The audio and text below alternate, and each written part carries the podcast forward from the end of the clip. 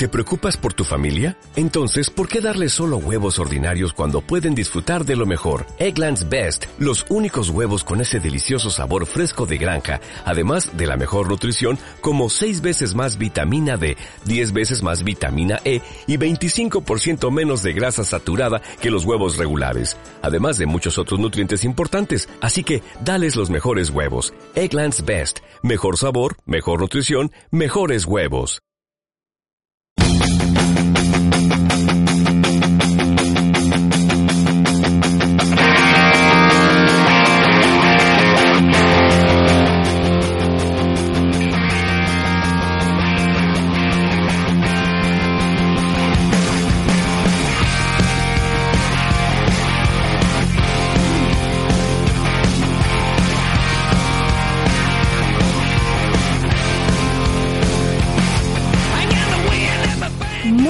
Tardes a todos los oyentes. Bienvenidos al Café Cuántico, un programa sobre ciencia al alcance de todos.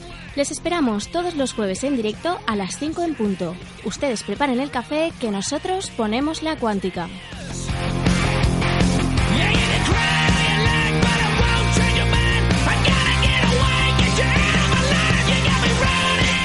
Y además de las novedades del mundo de la ciencia, en el programa de hoy hablaremos sobre la física del futuro y también sobre el niño, como podrán imaginarse, en un sentido climatológico.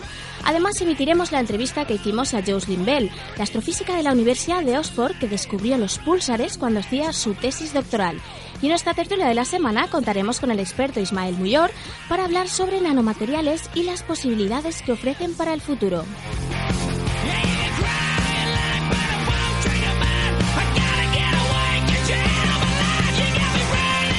Les habla Elena Arenia y les dejo con la sección de noticias con mis compañeros Antonio Sánchez. Muy buenas tardes, Antonio. Muy buenas tardes. Y con Héctor Vives. Buenas tardes, Héctor. Buenas tardes, Elena. Estimados oyentes cuánticos, ya estamos aquí tras la Semana Santa para ofreceros vuestra hora semanal de la ciencia más amena, rigurosa, variada y entretenida. En una semana donde la emisión de nuestro programa no es la única efeméride científica de relevancia, y es que el pasado lunes se cumplieron 88 años del nacimiento de Alexander Grothendieck, considerado como uno de los matemáticos más importantes del siglo XX. Sus trabajos supusieron un gran avance en la unificación de la aritmética con la geometría algebraica y con la topología. En 1966 fue galardonado con la medalla Fields, uno de los mayores premios en el campo de las matemáticas, y en 1988 declinó el premio Crafoord.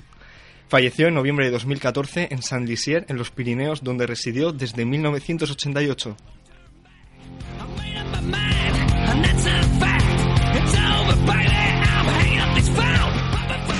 Y antes de continuar, queremos decir muchas gracias a todos los que habéis hecho posible que la campaña de crowdfunding que hemos llevado a cabo haya llegado a buen término. Una campaña gracias a la cual expertos y expertas en materia de ciencia procedentes de fuera del área metropolitana de Valencia van a poder estar aquí, haciendo el programa en directo con nosotros. Muy pronto nos pondremos en contacto con vosotros para haceros llegar las recompensas. Por lo pronto ya nos han llegado algunas canciones y algunos poemas que vamos a incluir desde el programa de hoy. Entramos en la recta final de la temporada. Os tendremos informados.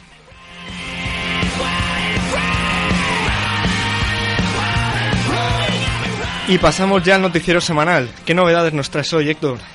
Bueno, un equipo de científicos liderado por Clyde Hutchinson y Craig Venter ha sintetizado una bacteria con un genoma mínimo que aún le permite funcionar de forma independiente. En 2010, este equipo apareció en los medios tras lograr crear, un organismo sintético a base de fabricar en el laboratorio el ADN con la secuencia del genoma de una pequeña bacteria llamada Mycoplasma mycoides e implantarlo en la célula vacía de un microbio similar. Este era uno de los primeros pasos para lograr crear microorganismos a medida, con aplicaciones biotecnológicas como la producción de biocombustibles o fármacos. Pero para llegar a este objetivo, conviene primero saber qué genes son los mínimos necesarios para la vida de un organismo así, para luego poder añadir solo los que interesan, Así que en estos años estuvieron analizando los 901 genes de micoplasma micoides y eliminando los que no fuesen esenciales hasta dar con un genoma funcional de solo 473. Pero este resultado ha sido una sorpresa, porque la bacteria con el genoma más pequeño y que no vive dentro de otra célula, Mycoplasma genitalium, tiene apenas 525, y se estimaba que de ellos solo unos 200 o 300 serían esenciales para la vida. En cambio, no se ha conseguido que el genoma funcione con menos de 473 genes, y de estos, la función de 149, casi un tercio, es completamente desconocida.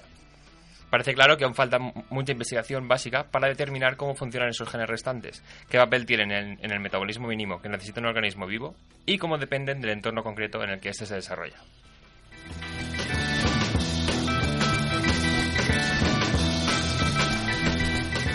Un nuevo estudio, llevado a cabo en el Southwest Research Institute de San Antonio, en Texas, apunta a la posibilidad de que algunas de las lunas heladas de Saturno, así como sus famosos anillos, podrían datar de hace solo unos cuantos cientos de millones de años, comparable a la era de los dinosaurios. Los anillos de Saturno se conocen desde el siglo XVII, pero hoy día su edad es aún discutida. La hipótesis principal es que son tan antiguos como el propio planeta, es decir, más de 4.000 millones de años. Sin embargo, en 2012, astrónomos franceses encontraron que las fuerzas de marea de interacción gravitatoria de las lunas interiores con los líquidos en el interior de Saturno están causando que el radio orbital de éstas aumente con relativa rapidez. Teniendo en cuenta sus posiciones actuales, la conclusión a la que han llegado es que estas lunas y presumiblemente los anillos sean más recientes de lo que se creía. Para ello han realizado simulaciones para inferir el comportamiento eh, pasado de las lunas heladas de Saturno, Todas las órbitas aumentan lentamente por las fuerzas de marea, pero a un ritmo diferente. Esto causa que de vez en cuando pares de lunas entren en resonancia cuando el periodo orbital de una de ellas es una fracción simple, por ejemplo, la mitad o dos tercios del periodo de otra luna. En estas situaciones la gravedad de las lunas pequeñas puede afectar fuertemente a la órbita de las otras, provocando un alejamiento mayor. Comparando la inclinación de las órbitas actualmente con los resultados predichos por las simulaciones, se tendría que, para algunos de los satélites más importantes, como Tetis, Dione y Rea, las órbitas habrían cambiado muy poco desde su formación, lo que significa que no habrían cruzado muchas resonancias orbitales. Pero, ¿cuándo se formaron? Utilizando resultados de la misión Cassini de la NASA, que ha estado observando géiseres en Encélado, y relacionando la actividad de estos géiseres con la energía transmitida por las fuerzas de marea, han concluido que el pequeño cambio en la órbita predicho por las simulaciones habría ocurrido desde hace solo 100 millones de años, datando la formación de las grandes lunas de Saturno en el periodo Cretácico, la era de los dinosaurios. Pudo ser que Saturno tuviera otras lunas antes que esta, que habrían sufrido estos mismos efectos haciéndolas colisionar, y de sus restos habrían surgido estas. Una vez más, gracias a simulaciones podemos conocer más sobre el pasado de nuestro sistema solar. Os seguiremos informando.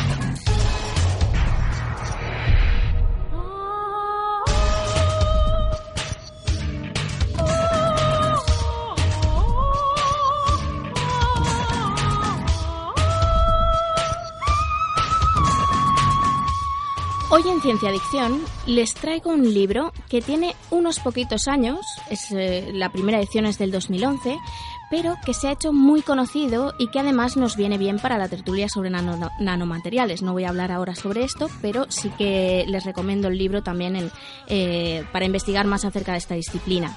El libro es el de la física del futuro, escrito por el físico teórico y divulgador Michio Kaku, un americano de origen japonés a quien hemos citado otras veces en el Café Cuántico.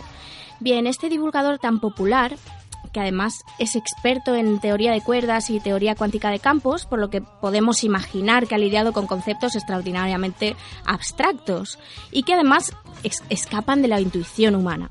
Bien, pues este, este divulgador, este físico, también eh, se ha dedicado a hacer predicciones sobre el futuro, tal vez por diversión, tal vez por convicción o un poco por ambas. Podemos decir entonces que es un futurólogo, una persona que estudia los futuros posibles, los futuros probables, los futuros preferibles. Ahora bien, entre nosotros no consideren esta disciplina como una ciencia pura, ¿no? Porque no lo es. La futurología participa en especulaciones mejor o peor fundamentadas, pero que bueno, desde luego sí que nos permite imaginar mundos nuevos y soñar con, con sociedades futuras. Entonces, les leo un pequeño fragmento. Los dioses mitológicos vivían en el esplendor divino de los cielos, lejos de los insignificantes asuntos de los simples mortales.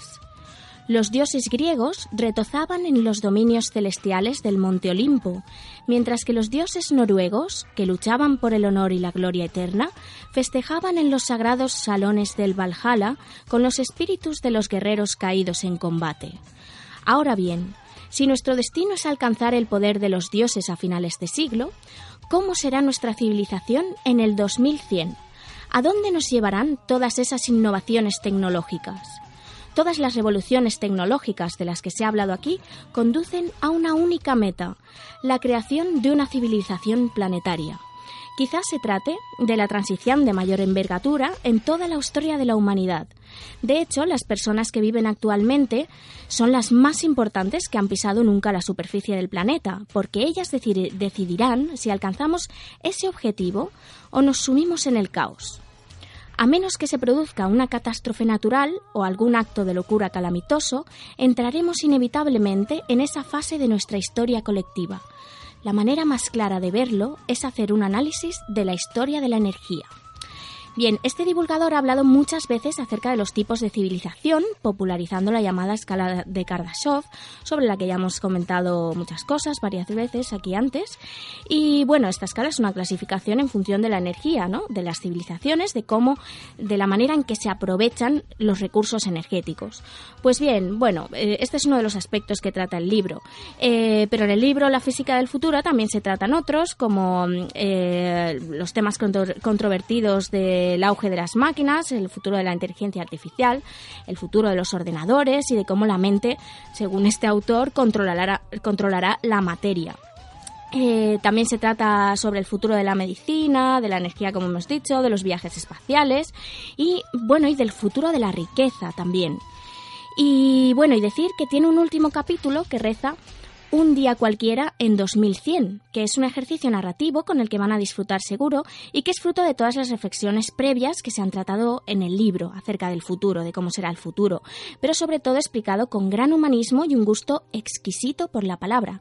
Les dejo entonces con un último fragmento que he seleccionado, que es de un subapartado que se titula La clave del futuro, la sabiduría, y dice así: por consiguiente, la clave está en encontrar la sabiduría necesaria para blandir la espada de la ciencia.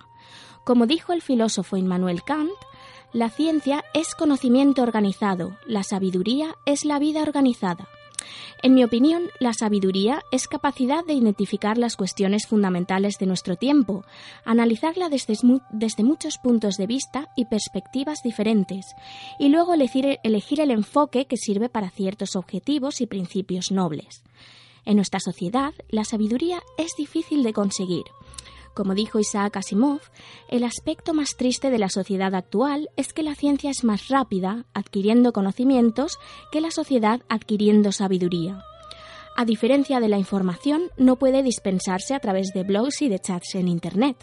Como estamos ahogados en un océano de información, en la sociedad moderna el bien más preciado es la sabiduría sin sabiduría ni, ni perspicacia, estamos destinados a vagar sin rumbo ni objetivo, o sea, con un sentimiento hueco después de que la novedad de una información ilimitada se desgasta.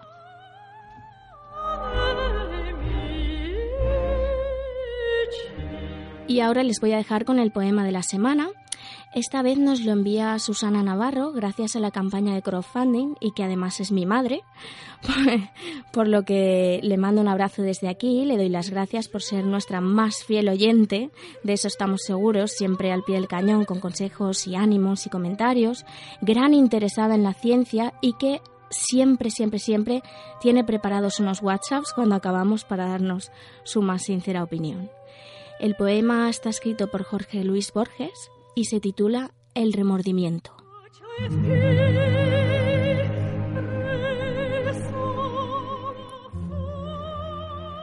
He cometido el peor de los pecados que un hombre puede cometer.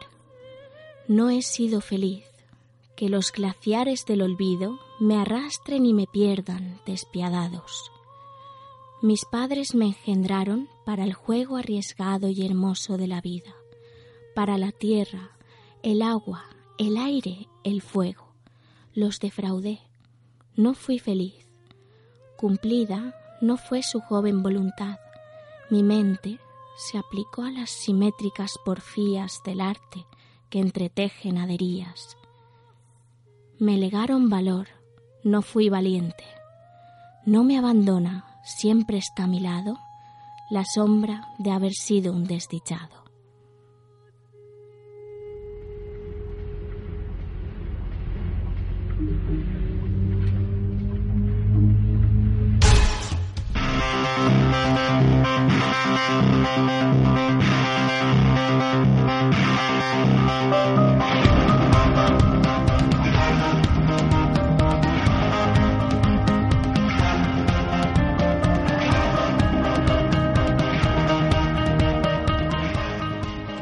Pasamos ahora a Bajo el Microscopio, donde explicamos noticias que hayan dado lugar a confusión en los medios o respondemos preguntas científicas que nos manden los oyentes.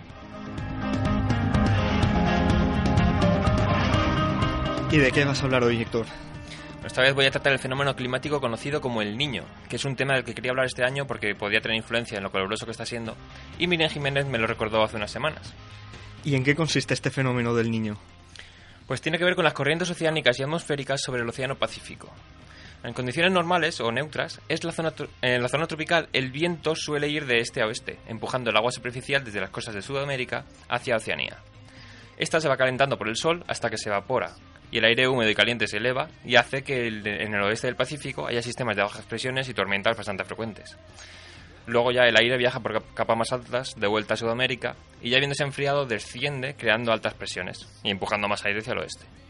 Un detalle importante es que como el agua superficial se mueve al oeste, en las costas de, Sudamérica asciende agua fría del fondo que la va reponiendo. Esto cuando no haya anomalía, ¿vale? Vale. Pues el fenómeno del niño consiste en que estos vientos hacia el oeste se debilitan o incluso cambian de sentido, de modo que el agua caliente de la superficie ahora va hacia el este y se va acumulando y calentando, haciendo que no suba agua fría del fondo del, en el este del Pacífico. Este ciclo se va repitiendo regularmente con una frecuencia de entre 2 y 7 años, y se llama el niño, haciendo referencia al niño Jesús, porque cuando ocurre se nota sobre todo en fechas de Navidad.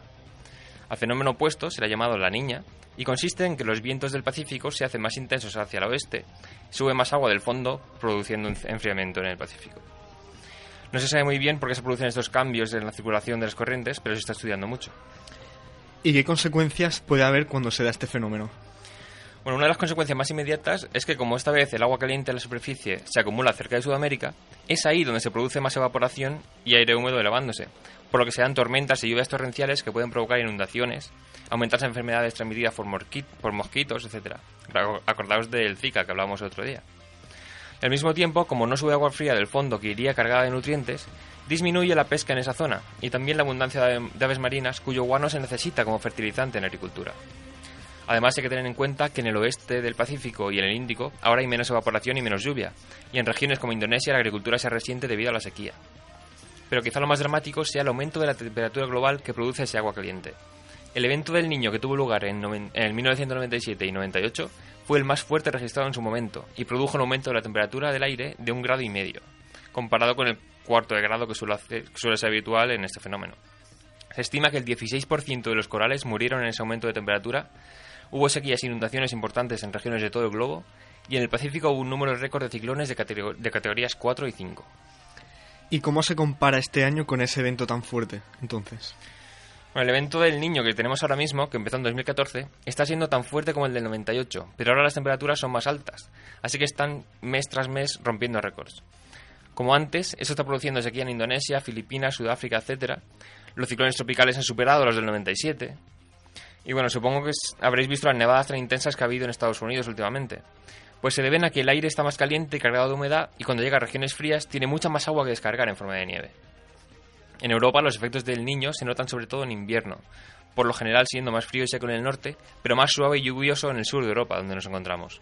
Y este año aquí prácticamente no hemos tenido invierno, se ha notado bastante. Bueno, ahora mismo el niño ya está terminando y se cree que para otoño puede haber empezado un evento de la niña. Pero con las temperaturas globales tan altas aún, estos meses veremos qué verano nos espera. Entonces, ¿todo esto también tiene que ver con el calentamiento global? A ver, está relacionado.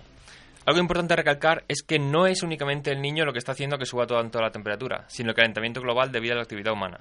De hecho, se ha visto que incluso si eliminamos las fluctuaciones debidas al niño y la niña, el año pasado aún tendría la temperatura más alta registrada, pero con el niño ha sido peor. Algo que resulta ilustrativo es que hace años los negacionistas del calentamiento global mostraban la gráfica de temperaturas solo desde 1998 y de ahí sacaban un ajuste para decir que la temperatura ya no había aumentado más.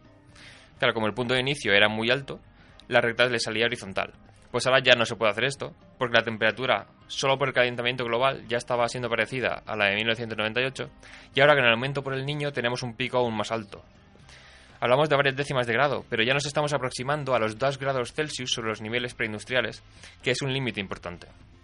En cuanto a este, el niño, cuando acabe la temperatura descenderá, pero el calentamiento global se podría acelerar por este año caluroso, ya que, por ejemplo, si un verano hay mucho deshielo en el casquete polar ártico, el año siguiente cuesta más recuperarse.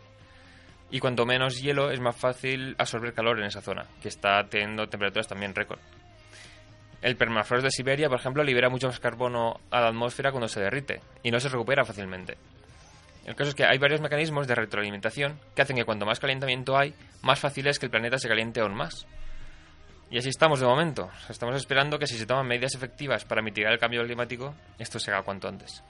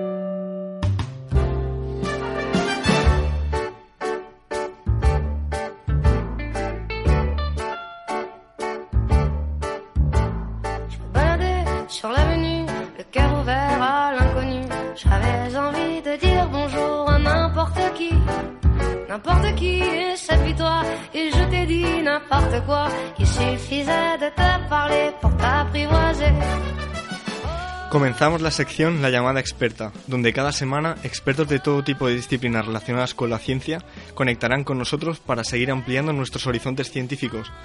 Aprovechamos para recordar nuestras vías de contacto, en las que pueden enviarnos sugerencias sobre temas que les gustaría que tratáramos. Háganlo a través de nuestra dirección de correo electrónico, elcafecuántico.gmail.com y también pueden seguirnos a través de nuestra página de Facebook y de nuestra cuenta de Twitter, donde nos encontrarán como El Café Cuántico.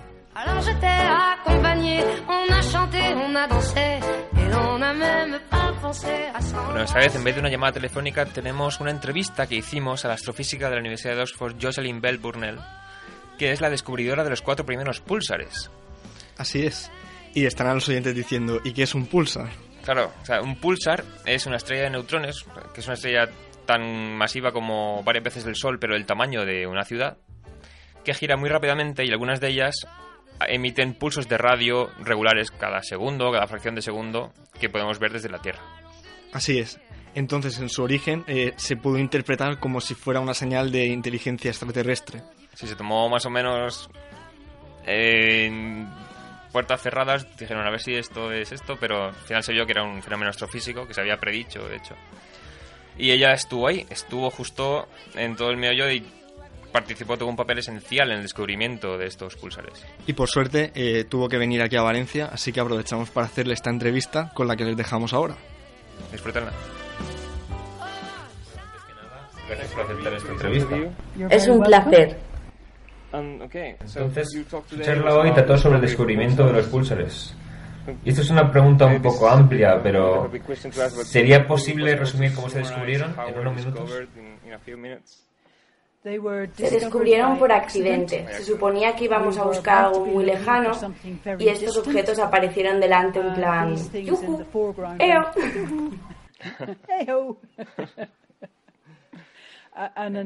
Una analogía que uso a veces es, tú estás en un sitio con buenas vistas, sacando un vídeo de la puesta de sol, un coche viene y aparca delante, y los destellos de sus luces amarillas te fastidian el vídeo. A no ser que se estuviera buscando un sospechoso o algo en la zona. Sí. So, uh, ¿Y puedes relatar más o menos a nuestros oyentes cómo es estar toda la noche mirando al cielo con un radiotelescopio? Con radiotelescopios normalmente no se trabaja por la noche. Por eso en parte me metí en radioastronomía. Pensé, puedo dormir bien por las noches y hacer la radioastronomía por el día. Y eso es lo que se hace normalmente en radioastronomía.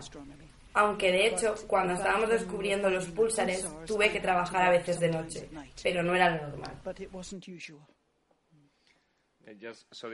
para que lo sepan los oyentes, tuvo que analizar los datos a mano porque no estaban en un ordenador como ahora. Esto era 1967. Sí, sí. ¿Y dónde se almacenaban los datos? Los datos salían con un punzón moviéndose sobre papel pautado y almacenábamos ese papel, lo enrollábamos y lo guardábamos en cajas de zapatos, porque las cajas en las que venden los zapatos tenían el tamaño apropiado para estos rollos de papel. ¿Eso eran unos 40 metros cada día? ¿Algo así? No, cuatro. Mm, se me va la cabeza.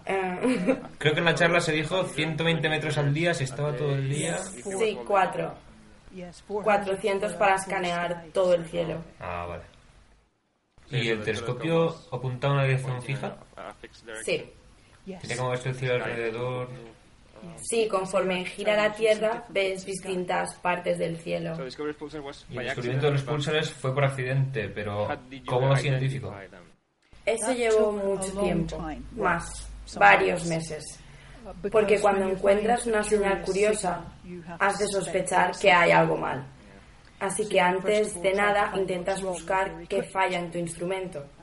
Y finalmente decides que, lo, que no le pasa nada al equipo. Y otro problema con los radiotelescopios es que detectan interferencias. Y por entonces los coches podían producir interferencias en radio. No estaban bien aislados los circuitos eléctricos del coche y todo lo que soltara chispas producía ondas de radio. Hoy los que dan problemas son los teléfonos móviles y las microondas, pero sí, también producen ondas de radio que no quieres como radioastrónomo. Incluso los meteoros, creo. Las primeras observaciones en radio fueron intentando hacer rebotar ondas de radio. Sí, que se han reflejado. Sí, eso era usando radar, en realidad. Ah, vale, entonces no las emiten. No las emiten, no. Correcto. Eh, un pulsar viene siendo un remanente increíble de una supernova. También se les conoce como faros cósmicos y en 1972 y 1973 una placa fue enviada junto con las ondas Pioneer 10 y Pioneer 11 con un mensaje grabado en ellas. Una de las cosas allí incluidas es la posición relativa del Sol al centro de la galaxia y a 14 bueno, no estoy seguro de si son los 14 pulsares más cercanos en nuestras inmediaciones. Puede que sean los más intensos. No estoy segura, pero ese era el número de pulsares, sí. Usted descubrió los cuatro primeros pulsares. ¿Están estos cuatro pulsares incluidos entre ellos? No lo sé. No lo he comprobado. Probablemente utilizarán pulsares intensos, ya que serán más fáciles de observar. Hay otro sentido por el que los pulsares pueden ser faros cósmicos. Cuando empecemos a viajar a través de la galaxia en naves espaciales, llevaremos un radiotelescopio unido a la nave y obtendremos las posiciones de varios pulsares para calcular dónde estamos. Porque este pulsar está en esta dirección, este otro pulsar está en esa dirección y un tercer pulsar está en otra dirección. Y esto te permite decir dónde te encuentras en la galaxia. Del mismo modo que la tripulación de los barcos utiliza los faros para orientarse. Entonces, ¿usted piensa que alguna civilización extraterrestre nos encontrará algún día? No sé si gracias a la placa de la Pioneer 10, pero...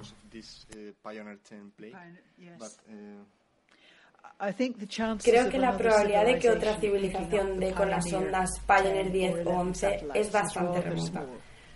Pero una de las cosas más increíbles que han acontecido en la astronomía en los últimos 10 años es descubrir que muchas estrellas tienen planetas. Hay muchos más planetas en el universo de los que pensábamos en un principio. Y si hay más planetas, también habrá más planetas situados en regiones que los, que los hacen aptos para la vida, por lo que muy posiblemente haya vida en otros lugares del universo en uno de estos planetas. Que vaya a ser posible contactar con ellos es otro tema, pero creo que las probabilidades de que exista vida son grandes. Tengo una última pregunta que está más relacionada con los premios que alguien recibe después de un gran descubrimiento. ¿Cuál fue su reacción, si lo puede explicar de nuevo, tras la entrega del Premio Nobel de Física a Anthony Hewish? Y también, ¿cuál sería su reacción si hoy en día una científica, no importa en qué campo, no recibiera un premio que merece?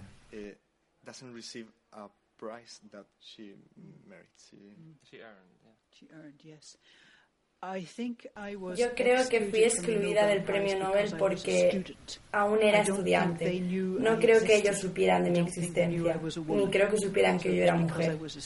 Sucedió así porque um, era una estudiante.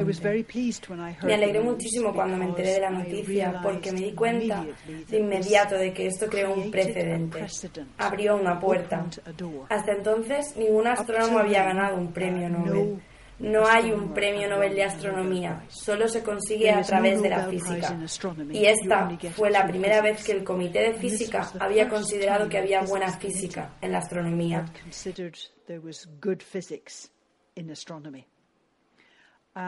Y supe que una vez que la puerta se había abierto, otros astrónomos obtendrían premios Nobel. Y desde entonces, alrededor de 15, quizás 20 astrónomos han obtenido un premio Nobel, así que aquello fue muy importante y estaba orgullosa de que fueran esos púlsares o estrellas de neutrones los que convencieron al Comité de Física de que había buena física dentro de la astronomía. Pues esto ha sido todo por nuestra parte. Eh, muchas gracias por la entrevista. De nada. ¿Se ha grabado bien? Eh, sí, creo que sí. Muchísimas gracias. Ha sido un placer. Pues en primer lugar eh, queremos agradecer a Clara Remón por eh, el doblaje que ha hecho de Jocelyn Bell. Y, bueno, y nos gustaría también matizar porque Jocelyn Bell no sabía eh, si alguno de sus cuatro pulsares estaba incluido dentro de las placas de, de las ondas Pioneer. Bueno, en ese tiempo lo hemos comprobado. Y de los cuatro pulsares que ella descubrió, en las placas de la sonda Pioneer hay dos, efectivamente. No sé, no, sé si son todos, pero dos de ellos son unos de los 14 pulsares en total que están incluidos. Y el primero que descubrió ese creo que no estaba. No, ese primero no estaba. Pues nada. Una pena. Pregunta eh, resuelta. Y, bueno, o sea, hay muchos vídeos de Jocelyn Bell eh, en YouTube, en Internet. O sea, no tiene ningún desperdicio ninguno de ellos. Así que os animamos a que sigáis profundizando en el descubrimiento de los pulsares. Y ahora os dejamos con la canción de la semana que, es The Whole of the Moon del grupo Waterboys, que Marisa Lemain eh, le quiere dedicar a su hija Sofía.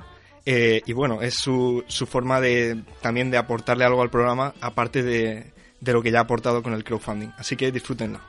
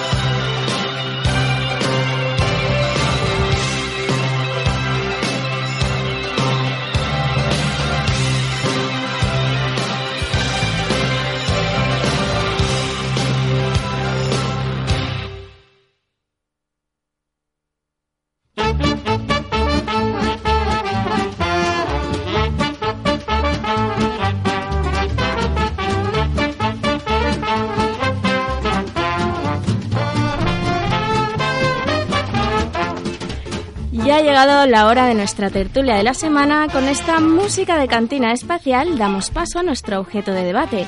Hoy hablaremos sobre nanotecnología, aunque si la tertulia termina en el mundo macroscópico, eso ya es impredecible.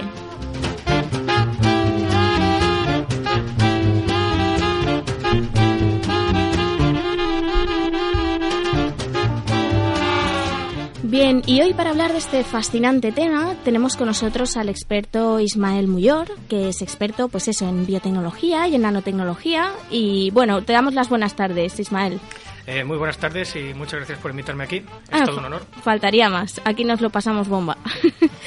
muy bien, pues bueno, yo para abrir esta semana la tertulia eh, me gustaría mm, citar una frase, una frase que dijo Richard Smalley, que fue un Nobel de Química, y es una frase que dice así, el grandioso sueño de la nanotecnología es poder construir con los átomos como si estos fueran ladrillos.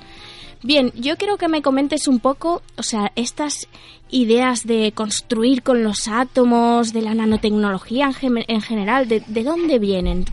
¿Dónde está el origen? Bueno, el término como tal de nanotecnología, tal y como lo conocemos, surgió en el año 1973, que Norio Taniguchi, de la Universidad de Tokio, lo utilizó para, para referirse a técnicas que permitían eh, en, trabajar sobre silicio obteniendo estructuras del orden de, nanómetros.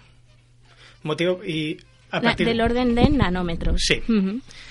Pero a pesar de que fue la primera vez que se utilizó el término, hay ejemplos muy anteriores. Está, por ejemplo, una conferencia de Richard Feynman del año 59, en la cual él mencionaba que, en principio, no había nada en las leyes de la física que no nos permitiese manejar átomos de modo individual para construir estructuras, y él siempre ponía el ejemplo de que de que podría miniaturizarse todo el contenido de la Biblioteca Nacional de Estados Unidos en la punta de un alfiler. Pero aparte de eso también hay ejemplos de lo que yo llamaríamos nanopartículas o nanoestructuras que se montan a la Edad Media o incluso antes. Claro, es que fíjate, ¿no? A colación de lo que estás comentando de la charla de Feynman, eh, bueno, simplemente decir una cosa que me ha llamado la atención y es que eh, en esta charla él planteó una, una pregunta muy simple y es ¿cómo de pequeña podemos hacer una máquina? ¿no? O sea, que no se trataba de una pregunta retórica, sino realmente los ordenadores cada vez se hacían más pequeños, eh, la industria estaba cambiando y, bueno, resultaba eh, evidente que, esto iba a producir un, cambio de paradigma. Sí, pero digamos que es, que es curioso que una máquina la podemos, la podemos llegar a miniaturizar hasta, límite, hasta límites nano y podemos encontrar ejemplos de ello de, que, de maquinarias que funcionan a esa escala dentro de nuestras células, como pueden ser con, con proteínas como las ATPasas, las cuales aprovechan, aprovechan gradientes de protones que se generan entre el exterior de la célula y el interior, y con el flujo son capaces de funcionar como una turbina y esa, y esa energía, ese potencial químico, aprovecharlo para fabricar ATP que utilizamos como intermediario energético. Y es curioso que hayas mencionado una frase de Smalley con el tema de nanomáquinas, cuando precisamente, a pesar de que en el 73 fue cuando se utilizó por primera vez el término nanotecnología. El auténtico popularizador fue Eric Drexler, un ingeniero mecánico del MIT, en el cual proponía esta visión radical a la cual aducía Feynman de máquinas que eran capaces de operar a escala, a escala y que eran capaces de, auto, de autorreplicarse, pero que fue una visión que se popularizó mucho, pero que no se correspondía mucho por la realidad y que en 2006 le llevó una polémica con Smalley. Claro, o sea, era una postura más eh, como lo que uno concibe a nivel clásico. Estamos, o sea, era una postura de vamos a construir todo desde lo pequeño, pero un poco al estilo que lo sabemos construir cuando lo hacemos a gran escala. Sí. Básicamente, Drexler lo que proponía siempre era, era mecanosíntesis muy parecida a la que utilizamos para las máquinas que utilizamos nosotros a diario, con los mismos principios de diseño. Y lo que le criticaba Smalley y que luego también más gente como el profesor Richard Jones han hecho es que esa propuesta no es, no es realista por problemas de operatividad muy diversos. Claro, y estos problemas de operatividad es, eh, se deben sobre todo a la escala a la que estamos trabajando. Es que eh, hay que matizar muy, esto es muy importante, hmm. que estamos hablando de la escala del nanómetro y el nanómetro es 1 por 10 elevado a menos 9 metros. O sea, no estamos hablando de un grano de arena, estamos hablando de escala atómica prácticamente. Y es que, sí, aquí quiero puntualizar una cosa que es que se, que se me está ocurriendo, y es que Bueno, por ejemplo, eh, no sucedería lo mismo que lo que hemos visto en todas este, estas películas como la de Cariño encogido a los niños, que eran tan populares, etcétera, etcétera, o la del increíble hombre menguante. O sea que se van haciendo los personajes pequeñitos y entonces tienen que lidiar con esa realidad microscópica, pero las leyes siguen siendo exactamente las mismas. Entonces no es el caso, esto hay que matizar, o sea, las escalas importan. Esto es un mensaje que se tiene que llevar el oyente. Por ejemplo, ¿qué, tipo de problemas surgirían eh, a esa escala tan pequeña?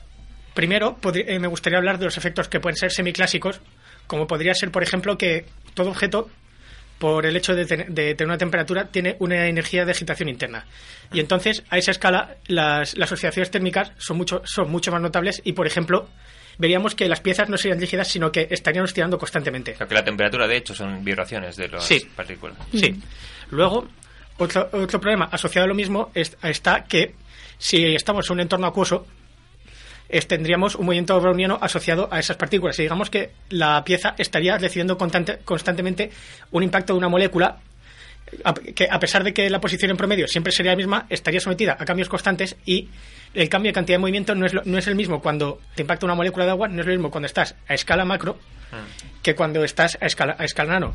Claro. O, la tensión superficial del agua, ¿no? Una serie de o, cosas. La O la viscosidad, por ejemplo. Por ejemplo. Quiere decir, mm. el agua al manejarnos en, esa escala, el reino del fluido aumentaría y sería tan denso como una melaza, así que no podríamos hacerlo funcionar igual. Que sería como estar intentando construir algo a partir de bolas en una piscina de bolas mientras todos los de alrededor te están tirando bolas hacia ti. Y eso sin, y eso sin contar que hay veces que las, que las bolas empiezan a, presentar fenómenos de naturaleza cuántica que son completamente contraintuitivos. Ahí es donde yo quería también preguntar. Estamos a una escala que es la escala atómica. Esos, o sea, los efectos cuánticos tienen que ser notables en, un gran, en una gran cantidad de, de los casos que, con los que se trabaja a nivel de nanotecnología. Sí, uno de los ejemplos que a mí me gusta citar es el de los quantum dots, que también se les llama átomos artificiales, que son nanopartículas de semiconductor, aunque digamos que también estos comportamientos se dan en nanopartículas de metales como oro, plata o de hierro, en el que digamos que las dimensiones van de 2 a 20 nanómetros, que pueden ir de unas decenas o centenares de átomos, en el cual las dimensiones espaciales del objeto están confinadas. Y entonces digamos que este confinamiento conlleva a que los estados de, energía estén cuantizados y entonces las transiciones de energía se, eh, se den de modo discreto como un átomo, de ahí lo que se llame átomos artificiales y que a nivel óptico puedan, puedan presentar una banda de emisión eh, distintiva de cada partícula. Claro, estás hablando aquí de, de materiales semiconductores. Eh, ¿qué diferencia, por, qué, ¿Cuál es la diferencia entre un semiconductor y un metal? Así, para que... normalmente suele entre un metal suele estar en la, en la distancia entre la banda de conducción y la banda de valencia. Quiere decir, normalmente en, lo, que entendemos por un metal, la banda de conducción y la de valencia del material están solapandos y entonces, y entonces los metales pueden pasar de una a otra, de los electrones, quiero decir, pueden pasar con facilidad de una a otra y entonces puede conducir. Pero sin embargo, en un semiconductor, la, hay, una separación entre la banda de, conducción y, la de valencia. Hay que, y digamos que hay que intentar salvarla de algún modo, ya sea, ya sea con dopado. Claro, hay que, hay que aplicar algún tipo de energía para superar este... Sí, hay que aplicar energía o, o, o, aplicar impurezas dentro del material que generen estados entre las dos bandas que permitan que... Que permitan este paso de electrones y esta corriente eléctrica. Y esto solamente se produce bajo ciertas circunstancias, por ejemplo. Como la que yo te, como la que yo te cito de dopado y que, por ejemplo, no se, puede, eh, no se utiliza solo para metales, sino que luego también se utiliza para polímeros. Uno de los, uno de los primeros tópicos que se estudian en, nanociencia es el, es el tema de polímeros conductores que son que son polímeros en los cuales tienes, en primer lugar, una estructura pi deslocalizada en la cual puedes mover electrones, pero que, sin embargo, no se, eh, a pesar de que se puedan mover, no, no hay conducción, porque todavía tienes este, este gap en la, entre la banda de conducción y la valencia que tienes que salvarla dopando bien con un, agente oxidante o un reductor. Con GAP te refieres a un salto. Al salto, sí. Claro, es que el oyente esto no, eh, lo, no lo conoce. Eh, muchas gracias por la, en serio, muchas gracias por la corrección. Es que a veces me dejo llevar. No, claro, claro. Es que no es fácil hacer divulgación cuando entramos en, en, una, en unos aspectos tan técnicos y tan... Sí. Pero, y, más, y más cuando la tecnología y la docencia es un campo que es muy, muy bastardo en el sentido de, en el sentido de que confluye física de estado sólido y estado condensado. Confluye también química, sobre todo eh, química de materiales, inorgánica o supramolecular, o luego también incluso la biología, ya sea como fuente de inspiración más o menos alegada, como para aplicaciones. Eh, eh, en, biomedicina, ya sea o bien para, para trazabilidad, para agentes de contraste o, por ejemplo, nanopartículas que expuestas a un campo magnético sean capaces, por la, por la histéresis que presentan, por el super, por el, comportamiento con un campo magnético, sí, sería. con el paramagnético, sí. La histéresis que resulta que al confinar el sistema, resulta que la, la partícula presenta un único dominio magnético y entonces hace que presente histéresis. De modo que. Sí. La histéresis significa que. Como resistencia, que... resistencia al cambio cuando. Sí, o sea, cuando vas a cambiar el campo magnético, como que tarda un tiempo, o sea, no, no es exactamente instantáneo, sino que hay un cierto retardo. eso pues, digamos que, es que de esa resistencia y de esas, y de esas propiedades al exponer la partícula a un campo magnético y cambiarlo, digamos que ese, esa energía se convierte en energía térmica, hmm. que puedes, que puedes utilizar para subir la temperatura en las zonas en las cuales se han depositado la partícula y puedes utilizarlo, por ejemplo, para freír células tumorales de modo muy localizado. O sea, se pondrían estas nanopartículas, digamos, en las células tumorales y luego con un campo magnético variable sí. se calentarían y... Sí, pero que hacen falta realmente para calentarla, pero no es ninguna barbaridad. Quiere decir, con subirlas unos pocos grados ya la propia célula serían capaces de inducir muerte, muerte celular dentro del propio tumor y hace y, entonces es utilizable, pues eso es la aplicación médica, por ejemplo, contra el cáncer y... Sí. Y entrando en el terreno quizá de las aplicaciones, eh, ¿con qué tipo de materiales estás tú más acostumbrado? ¿Cuáles son los que mejor conoces? ¿Y eh, cuáles serían sus aplicaciones para, para pues para lo que fuera, para el mundo real. Eh, en lo que más he estado trabajando es en Metal Organic Frameworks o redes metal orgánicas. Son un tipo de material que se forman mediante coordinación entre un centro metálico, puede ser un ion o un clúster o una nanopartícula, y un, y un ligando que es una molécula orgánica. Y entonces estos tienen un modo de coordinación en el cual tienes un material que es cristalino, pero que el interior es altamente poroso. Digamos que un gramo de ese material, toda la superficie, el, más del 90% del material es poro. Con, solo con un gramo de ese material podrías, podrías cubrir toda la superficie de un campo de fútbol. Sí. Mm, qué curioso. Luego hay otros, bueno, hay otro material muy popular que es el de los nanotubos de carbono, y bueno, eso es un, es un material del que se habla mucho, se ha utilizado también en ciencia ficción. Eh, supongo que tiene algunas propiedades especiales, ¿no?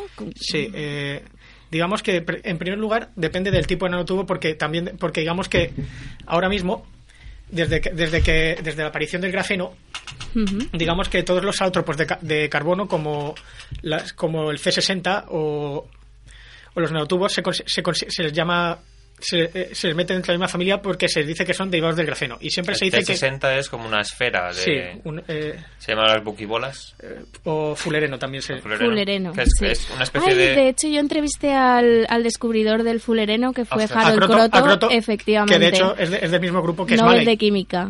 Sí, sí, sí. Continúa. Continúa. Y entonces, eh, estos nanotubos de carbono, ¿qué, ¿qué nos pueden ofrecer? ¿Qué podemos esperar de ellos en el futuro? Algo que sea tangible para mí, para el oyente. Bueno, pueden, pueden, pueden, utilizarse como, como un material de refuerzo, de, de refuerzo para, para, otros materiales. Por ejemplo, eh, yo, eh, por mi experiencia, los, los, hemos llegado, los hemos llegado a utilizar para, para materiales para regeneración de, de tejido nervioso, aumentando la resistencia de, de hidrogeles. Pero digamos que pero, pero, eh, explícalo, explícalo. Vale. Hidrogeles. Sí, digamos que lo que hice fue un, era un compuesto de, ácido hialurónico en el cual teníamos, dispers, teníamos dispersados nanotubos de carbono. En principio, el, trabajo tenía, tenía, dos objetivos, que uno era eh, ver, que los nanotubos podían... Eh, el, material compuesto no presentaba ningún índice de toxicidad porque uno de los problemas que, presenta en general toda la nanociencia es que, es que todas las nanoformas de los materiales suelen ser más reactivas y por lo general más tóxicas que los homólogos convencionales. Por ejemplo, por ejemplo, la sílice, que es lo más inerte del mundo, en, forma de nanopartículas puede producir, puede producir silicosis o, deposiciones. Y entonces, mm, lo primero era ver que, la, ver que no había problemas de toxicidad y segundo, ver si realmente había un, un refuerzo mecánico en, las, propiedades de este, de, este, de este material, que en principio se supone que las propiedades mecánicas, cuanto más se asemejasen a las del tejido en el cual se iba a implantar, se supone que más, se supone que más va a favorecer la degeneración, y más, y más seguro va a ser. Porque el ácido hialurónico, no sé si me suena que eso está en, en algún tipo de cremas de estas para... Sí, pero, Es un, pero pero lo ponen más, más como reclamo. Sí. Quiero decir, creo que alguno, alguno de los invitados eh, que vayáis a tener os podría hablar más, os podría hablar más, del más del tema de, falsos reclamos en cosmética. Y, hablaremos, hablaremos. Y, con la aplicación esta de los nanotubos, ¿qué, ¿qué, es lo que se pretendía mejorar? Lo que se pretendía era mejorar la resistencia mecánica. Vale. Pero si me, si me permitís citar un ejemplo histórico, como he citado antes, había, había aplicaciones de la nanociencia que involuntariamente se conocían antaño. Y una de las, y una de las que más me gusta a mí es el acero de Damasco. Que ah, era. Sí, Que era. Es el acero más resistente jamás, eh, jamás, conoce, jamás conocido, según las crónicas. Y del cual nunca se ha logrado replicar la, la, la forma de forja. Pues resulta que estudios de, por microscopía electrónica de transmisión de sables de, sables de Damasco de, la, de aquella época vieron que durante el proceso de, durante el proceso de forja eh, varias de las formas de carbono que dopaban el, eh, que dopaban el acero y que le daban esa resistencia eran nanotubos de carbono que se alineaban dentro de la hoja del, del sable. Mm, qué chulo. O sea que ya, ya se está utilizando la nanotecnología en, en aquella Los nanotubos. Pero, ¿y vamos a conseguir hacer el ascensor espacial o no? Porque ahí hay unos problemas con la eh, rigidez. o, más que de la rigidez, suele ser de la longitud que puedes llegar a. Claro, claro, claro. A, sintetizar y, y luego y la, claro no sí precisamente supongo que es, bastante elástico lo que pasa es que al necesitar una longitud tan elevada sí sí precisamente si mal no falla, si no falla de memoria se supone que tiene el, el récord de elasticidad y de, y de... sí hmm. yo he visto la, la crítica más así gorda que he visto al ascensor espacial es que al final sale más barato elevar toda la carga que ibas a subir con el ascensor. Ah, curioso. Porque tienes que, que, que, subir tanta carga para construir el propio ascensor que es equivalente a un montón de años de, de lanzamientos normales. Entonces, bueno. Bueno, y sobre el tema de los nanorobots, cuéntanos algo, los replicantes, esos, mm, digamos, eh, digamos que esto fue parte de, del, debate que he mencionado antes, que, es, que Smoley y, Drexler eh, tuvieron hará cosa de 10 años.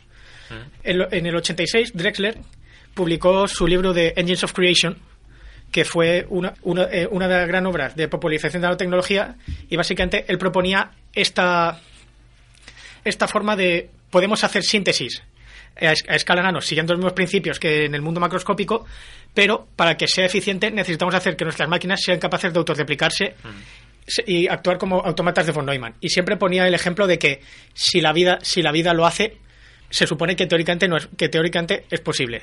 Esto, esto llevó a una confusión, a una confusión y porque digamos que es una línea de investigación en la cual nadie, nadie ha seguido, por lo que citaba antes, de que tal, de que tal y como lo plantea como lo plantea Drexler, o bien, o no se puede hacer por el medio, o se puede hacer en unas condiciones de ultra alto vacío y bajas temperaturas que no son prácticas para hacer síntesis de nada. Y lo cual, digamos que por culpa de esta popularización, en Scientific American, Smalley y Drexler tuvieron una discusión y tuvieron y, una polémica bastante agria al respecto de las dos visiones de la, de la nanotecnología. La basada en eh, la más estándar, que era la que defendía Smalley, que es la que se practica en la mayor parte de laboratorios a día de hoy, centrada en, materiales no estructurados para todas las para la mayor parte de aplicaciones que conocemos. Que es fabricar los a escala macroscópica, digamos. No, digamos, digamos que más que es más, más que eso en lo que se centraba era en hacer materiales no, no estructurados en, en, sistemas macro, como pudiese ser, por ejemplo, un microprocesador o mm. un, meta, un MetaOrganic Framework, como el que yo te he mencionado, que decir, que viniese a ser que fuese un, un material tangible a escala macro, porque sin embargo, pero que sin embargo tuviese propiedades a escala nano mm. en su diseño.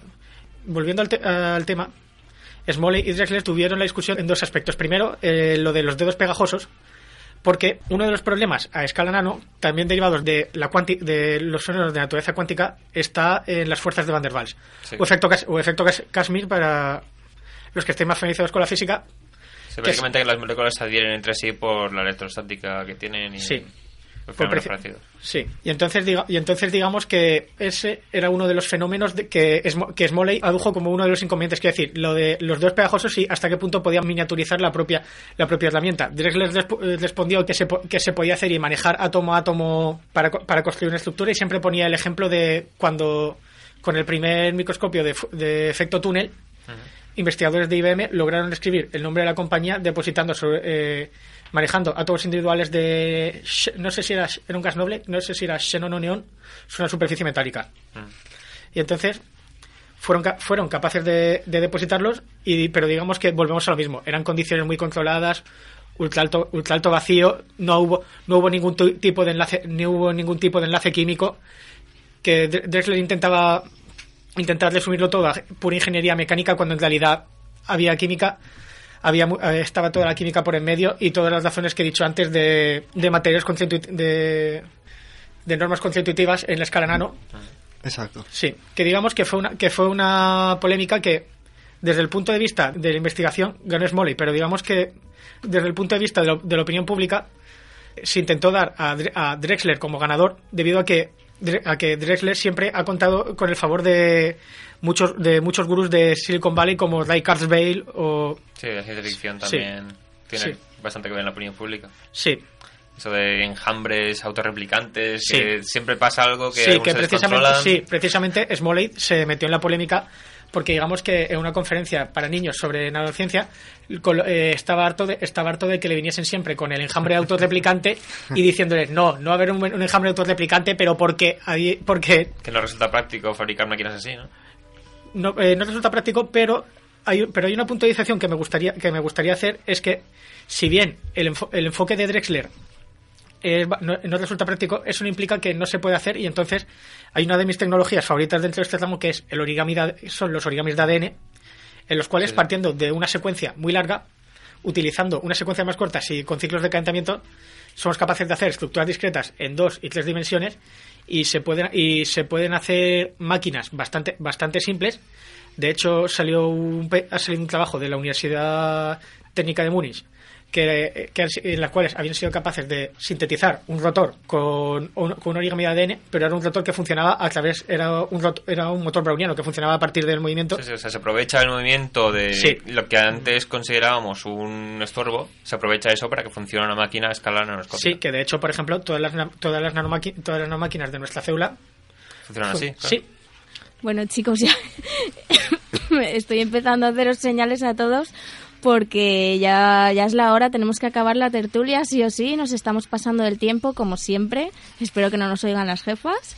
Y, bueno, y nada, yo creo que hoy pues para digerir todas estas cuestiones tan técnicas, etcétera, etcétera, pues vamos a hacerlo como siempre en, el, en la cafetería Les Arts de la Casa de la Cultura de Burjasot, que gracias a esta pequeña mención nos invitarán esta tarde a las cervezas. Y, bueno, y nada, y decir eso, que como siempre ha sido un placer, eh, Ismael, siempre nos quedamos pues con falta, faltos de tiempo para aclarar, yo que sé, pues muchos aspectos de las cosas. Además, eh, precisamente nanotecnología y nanomateriales, pues es un campo que, que da muchísimo de sí y que genera muchas expectativas, ¿no? Para, para el futuro. Entonces, bueno, deciros, como siempre, a mis compañeros, muchas gracias por participar.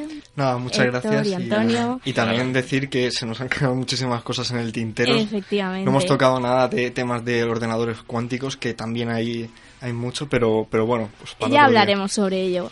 Bueno, y nada, y sobre todo gracias a ti, Ismael. Gracias por, por compartir con nosotros esta, esta charla. Las gracias a vosotros por invitarme y para lo que haga falta, de verdad. Ha sido todo un placer y si, tuviese, si tengo la oportunidad de repetir, no. Estupendo, pues nada, no se vayan los oyentes aún, como siempre, les vamos a dejar con el final del programa con las últimas reflexiones de Antonio.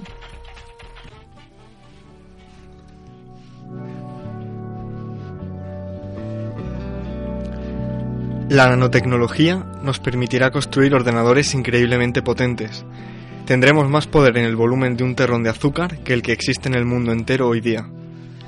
Esta frase pertenece a Ralph Merkel, uno de los inventores de la criptografía de clave pública e investigador y conferencista en nanotecnología molecular y criónica. En los últimos 100 años no habremos podido observar grandes cambios en la posición de las lunas de Saturno. Para eso hay que remontarse al menos hasta la época de los dinosaurios. Pero sí que hemos ampliado nuestro conocimiento del universo, sino que se lo digan a Jocelyn Bell, y de lo tan grande a lo tan pequeño. Toda una revolución también ha acontecido en el mundo del nanómetro y las perspectivas de progreso siguen siendo amplias. Sigue habiendo mucho sitio allí para el progreso. Materiales con propiedades impresionantes que quizás dentro de 100 años se hable de ellos porque hayan propiciado la fabricación de ordenadores cuánticos o a saber.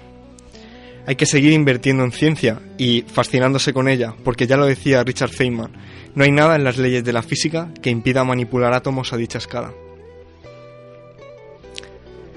Que tengan una feliz semana. Os esperamos aquí en siete días, en el Café Cuántico.